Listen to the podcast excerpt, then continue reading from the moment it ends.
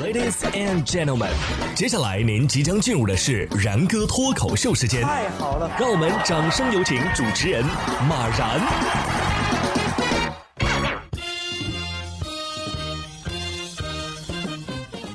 然哥说新闻，新闻脱口秀，各位听众大家好，我是然哥。中秋节刚过啊，给大家拜个晚年啊！不知道大家在中秋节之前啊，公司啊、单位啊有没有给大家发点月饼什么的？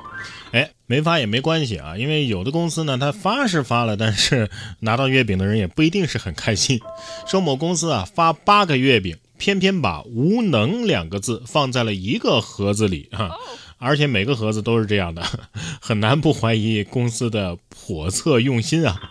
为什么说是八个月饼呢？因为完整版这八个字儿啊是因爱而育，无限可能啊。但是公司放的时候呢，两个两个放啊，把无和能放到了一起。公司肯定是希望你懂啊，是不是？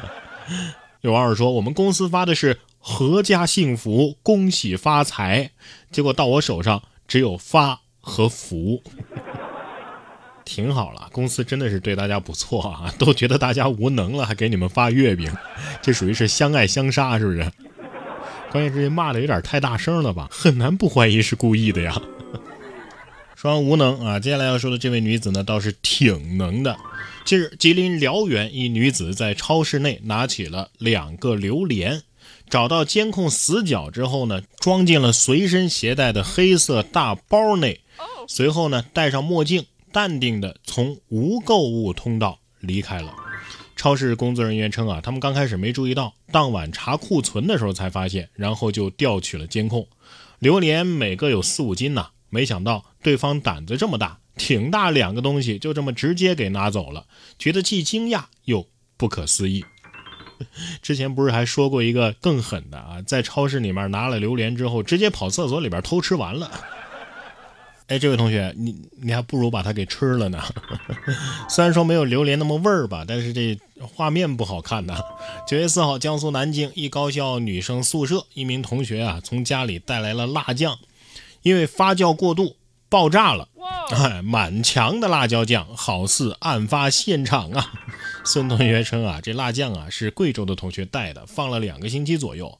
当时呢还在睡觉啊，直接被炸醒了，感觉挺崩溃的，这辈子都忘不了。这个怎么说呢？作为一个厨师是挺失败的，但是作为一个粉刷匠还是挺成功的。这墙铺的呀，我的天！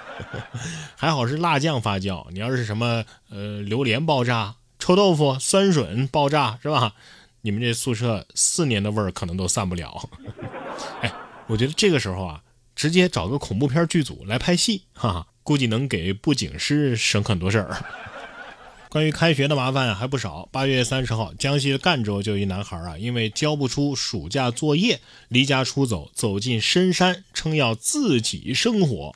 军门岭派出所组织民警和家属是连夜的搜救啊，在当晚的十时许，成功的找到了这名男孩。胆子不小啊，深山老林的。这狼虫虎豹你都不怕，还怕写作业？还好我小时候摄像头少，网络不发达，不然的话也得社死。我一般都是上午离家出走，下午父母在姥姥家把我找到，也好让他见识见识，讨生活是不是比写作业难多了？现在的学生比我们当年上学的时候条件好多了嘛，是不是？好好上学啊！现在呢，多读点书，未来工作的时候可能就会少吃点苦。九月一号，浙江宁波呀有两所学校正式投用了可调节的午休课桌椅。新的桌椅呢，可以在上课和午休时调整到九十度和一百三十五度。靠背上呢设计的有护颈头枕啊，课桌下的书斗在学生午休的时候呢可以翻转作为脚托。哎，这里的学生呢，能够实现躺平式的午休了。我反正不建议使用，因为不麻手哪来午休的灵魂呢？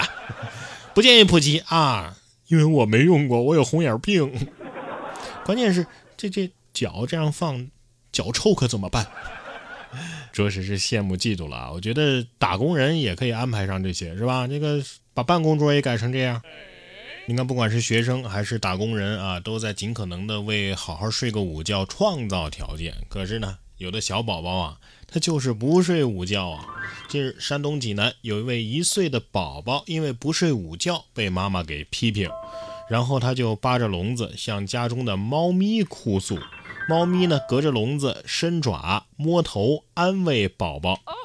孩子的妈妈孙女士称啊，这只猫已经在家里养了五年了，她怀孕的时候啊就一直在旁边陪着，所以和孩子的关系非常好，也非常包容宝宝。看到宝宝哭了之后啊，猫咪很着急的想出来，仿佛在用眼神儿叨他。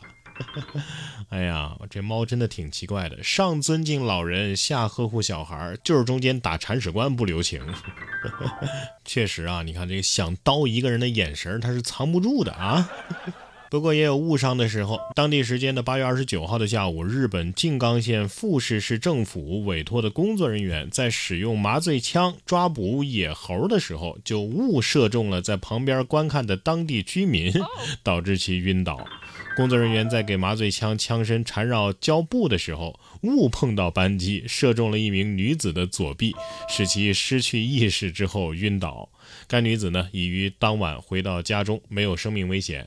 富士市市长已经向受害者道歉，并且称啊，造成此次事故的主要原因是接受委托的工作人员的安全管理工作不到位。猴子肯定在一旁嘲笑说：“哎呦，好枪法，好枪法！”哎，不过这个要是毛利小五郎挨一枪，应该没什么事儿，因为他很熟。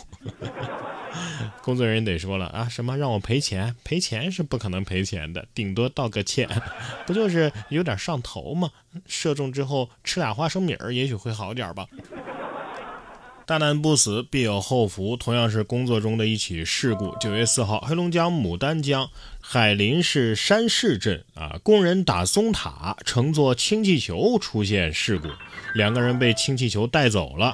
其中一名男子啊，期间想要抓住山尖的树枝稳住氢气球，结果失去了平衡，当即呢是抱着树枝跳了下来。而另一名男子呢，则是随着氢气球飞远了，随后就失去了联系。九月五号，有媒体记者从山市镇政府工作人员处了解到啊，乘坐氢气球的男子已经找到了，目前身体呢也没有大碍。